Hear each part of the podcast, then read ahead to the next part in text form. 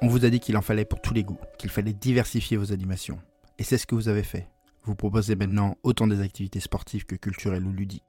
Vous variez les thèmes de vos animations au fil des saisons, de l'actualité, des opportunités. Votre programme d'activité est diversifié, mais rien ne change, c'est toujours les mêmes qui participent. Pourtant, pourtant le conseil était le bon, la diversité est la clé. Il en faut pour tous les goûts, mais si vous écoutez les autres épisodes, vous avez compris que les goûts ici en question sont relatifs à la forme des relations entretenues pendant l'animation. Pour favoriser la participation, vous devez donc diversifier les formes d'animation. Je m'appelle Antoine Gérard, vous écoutez Sociogérontologie, le podcast pour comprendre les vieux. Nous concluons cette série de 5 épisodes consacrés à la participation sociale et à l'animation par une méthodologie vous permettant de repenser votre programme d'activité et le métier d'animateur en gérontologie. Programme ambitieux, temps limité, nous allons devoir aller vite. Il est préférable mais non indispensable d'avoir écouté les épisodes précédents. Et comme j'irai à l'essentiel, je passerai certainement à côté de certaines choses. Donc, pensez à m'écrire pour que je puisse y répondre. Si j'ai suffisamment de questions, je ferai un épisode FAQ sur l'animation. Pour commencer, rappelons quelques éléments afin de situer le propos. 1. L'animation est une relation. 2. Les participants participent pour cet aspect relationnel. 3. Les non-participants recherchent cet aspect relationnel, mais les animations telles qu'elles sont aujourd'hui ne leur permettent pas de trouver cette satisfaction de leur attente relationnelle. Du coup, ils s'y désengagent. 4. Notre objectif est que ces personnes, celles qui ne participent pas, réussissent à participer. Comment faire? La thèse de cet épisode est que pour favoriser la participation, il faut varier les formes d'animation. Et j'insiste sur le car le type ou le thème de l'animation ne sont pas les leviers qui nous permettent d'attirer ceux qui se sont désengagés. Pourtant, ce sont les seuls qu'on utilise actuellement. L'idée que je vous présente ici est très visuelle, et mon défi est que vous puissiez voir ce que j'ai en tête. Du coup, n'hésitez pas à prendre un papier et un crayon pour reproduire le schéma. Imaginez deux axes, deux axes qui se croisent dans leur centre. Le premier axe, horizontal, part de gauche avec des sociabilités, c'est-à-dire des manières d'être en relation, dit sélective, pour arriver à droite avec des sociabilités dit collectives. Le second axe, vertical, part d'en bas avec des sociabilités dit informelles, pour arriver en haut à des sociabilités dit formelles. Aussi, vous voilà avec un schéma représentant quatre formes d'animation possibles, chacune offrant des manières d'être en relation différentes. Dans le carré en haut à droite, nous trouvons les activités formelles et collectives. Qu'est-ce que ça signifie? Les activités formelles sont celles qui sont structurées et animées par un professionnel, l'animateur, un membre de l'équipe, un bénévole, un intervenant. Les activités collectives sont celles qui sont ouvertes à tous les résidents. Tout le monde est le bienvenu. Les activités formelles et collectives sont donc celles construites et animées par les animateurs à l'intention de l'ensemble des résidents. C'est la forme la plus classique de nos animations. 90 ou plus de nos programmes d'animation sont composés de ce type d'activité. Il est devenu si classique, cette forme est si normale qu'elle n'est même plus remise en question. Être animateur, c'est faire cette forme d'activité. Et bien sûr, cette forme d'activité correspond à certains de vos résidents, à ceux qui participent déjà aux animations. Mais qu'en est-il des autres? Les autres ne parviennent pas vraiment à se faire à cette forme d'animation, et vous cherchez et vont rechercher d'autres sociabilités.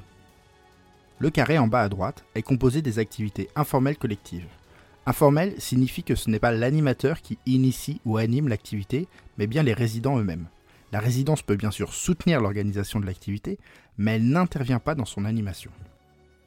Les activités formelles et collectives sont donc organisées par un ou plusieurs résidents à l'intention de tous les autres. C'est typiquement le cas d'un résident qui désire créer une chorale ou un groupe de prière. L'animateur se contente de lui réserver le salon de la résidence le temps de son animation. C'est très intéressant pour l'animateur, qui n'a pas besoin d'être présent et peut se consacrer à autre chose. C'est valorisant pour le résident organisateur, et surtout, ça permet à ceux qui ne veulent pas de la rigidité, d'une animation d'utiliser ce prétexte pour passer un bon moment avec d'autres résidents. Les animateurs que je rencontre craignent parfois que le résident, à l'initiative du projet, soit trop directif. Mais pas d'inquiétude. Si les résidents participants ne trouvent, ne trouvent plus leur compte, ils arrêteront tout simplement de participer. Ils pourront même proposer la même chose, par exemple un second groupe de chorale, qui proposera une autre ambiance. Continuons de tourner dans le sens des aiguilles d'une montre, et nous arrivons aux activités sélectives informelles. Sélective signifie que cette fois-ci, l'animation n'est pas ouverte à tous, mais se base sur des relations affinitaires. Il n'est plus question d'être ensemble, mais d'être avec un tel ou une telle. Organiser un covoiturage pour aller au cinéma, se retrouver pour faire un Scrabble, faire ensemble de la couture, etc. Je l'ai déjà dit et je vais le répéter, les vieux ne veulent pas vivre ensemble, mais construire des liens, de sympathie, voire d'amitié, avec quelques personnes. L'idée même d'être dans une activité collective les fait fuir. Ils ne sont pas pour autant des ermites, et trouvent dans ces moments sélectifs informels la satisfaction de leur attente relationnelle.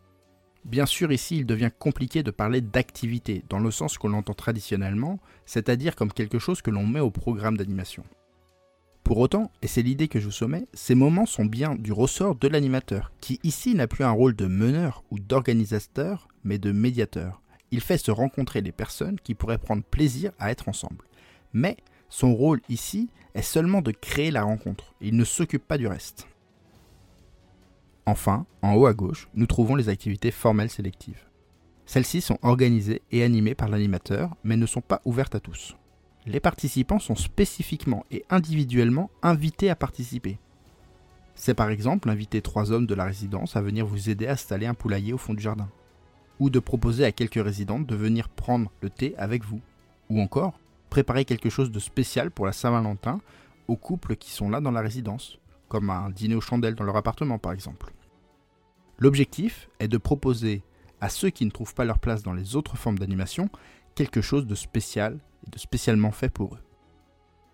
Je sais d'expérience que cette idée dérange, qu'elle semble injuste, qu'elle semble favoriser un petit groupe au détriment des autres. Je vais annihiler une bonne fois pour toutes cette objection, mais avant ça, parce que je comprends votre crainte, vous pouvez faire du semi-sélectif. En ce moment, les résidents sont coincés dans leur logement par la crise sanitaire. Mais ils peuvent se mettre chacun à leur porte et vous pouvez proposer, couloir après couloir, de faire une activité avec eux. Seuls ceux du couloir en question auront aujourd'hui droit à l'animation. C'est donc sélectif. Mais comme vous tournez de couloir en couloir, vous n'avez pas l'impression de léser qui que ce soit.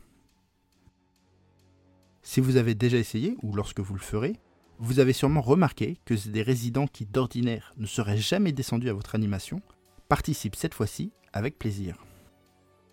Oui, les activités sélectives sont votre arme secrète en tant qu'animateur. N'en abusez pas, mais ne négligez surtout pas cet outil. Maintenant, revenons à l'objection bien naturelle que l'animation est normalement quelque chose de collectif et que sélectionner les participants n'est pas juste. Vous savez ce que moi je trouve injuste? C'est que 100% de l'énergie et du temps de l'animateur soit consacré aux activités formelles collectives, qui ne s'adressent pourtant qu'à une minorité de résidents, les 20 à 30% de résidents participants.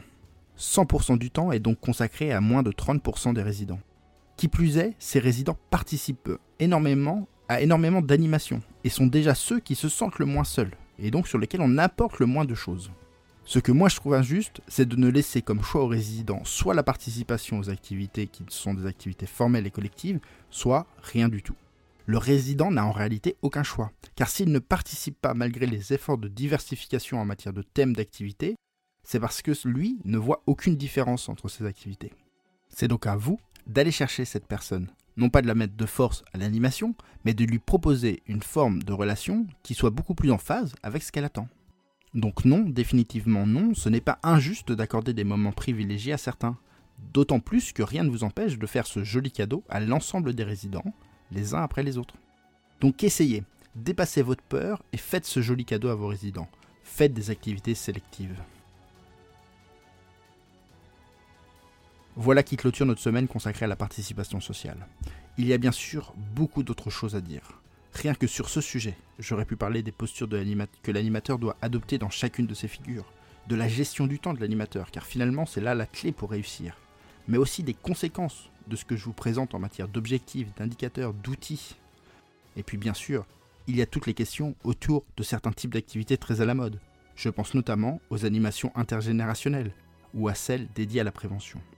Donc bref, un sujet inépuisable. Et si vous avez des questions, écrivez-moi, on en discutera. Et en parlant de prévention, les prochains épisodes y seront consacrés.